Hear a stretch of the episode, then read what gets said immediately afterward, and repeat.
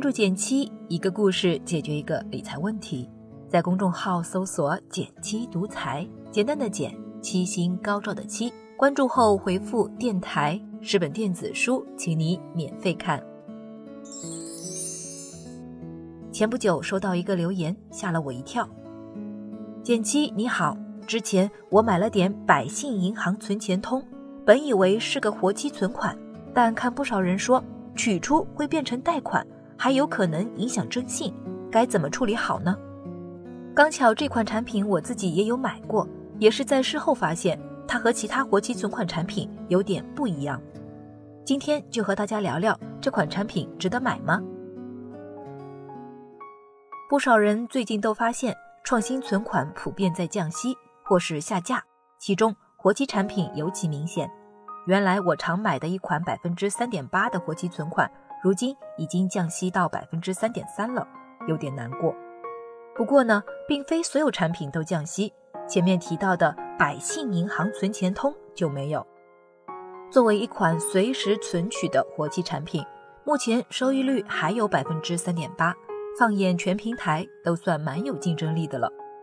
除了收益高于平均，银行创新存款还有一个好处是收益固定。说百分之八就绝对不会给百分之三点七五，每天的收益率也不会波动。买过余额宝的小伙伴应该都知道，它的收益率就是每天浮动的，并不稳定。而银行创新存款就不会出现这种情况。另外，从安全性上来看，虽然是在互联网平台上销售的银行存款，但都受国家存款保险条例保护，只要在单家银行存储的本息合计不超过五十万。未来出问题都是全额赔付的。当时就是看中了这些个优点，我存了五千块在这款产品里，但很快就被我发现了它的猫腻。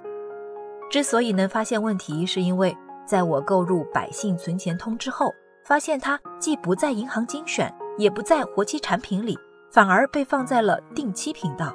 这就让我心生了疑惑：为什么会这样处理呢？当我重新点开产品页面，仔细一看，才发现。它本质是一款五年期的定期存款产品，这也是它为何会被放在定期产品持仓的原因了。听到这儿，你可能糊涂了，这不是活期存款吗？怎么又变定期了？这其实是产品结构设计的原因。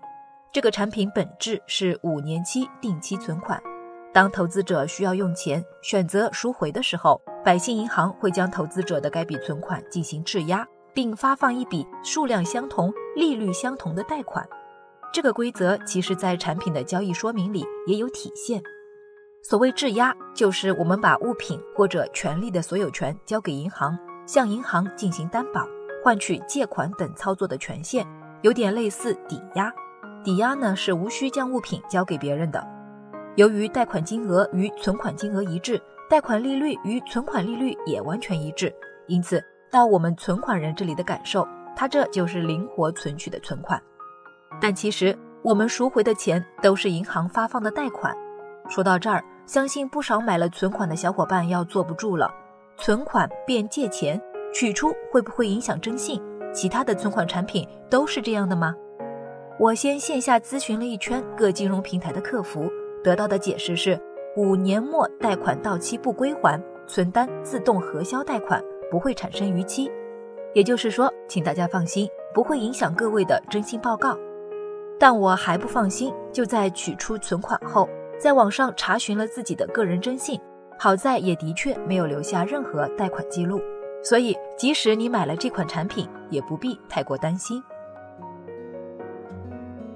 不过这个情况也给我提了个醒，现在市面上包装过的金融产品实在有点多。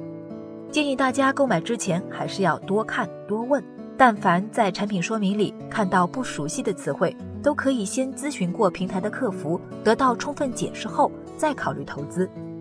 当然，对主流的创新存款产品，大家看过产品说明还是可以放心投资的，不必矫枉过正。在理财中，你还遇到过哪些看不懂的问题呢？欢迎点赞留言和我分享，我会看哦。好了，今天就到这里啦。右上角订阅电台，我知道明天还会遇见你。微信搜索并关注“简七独裁，记得回复“电台”，你真的会变有钱哦。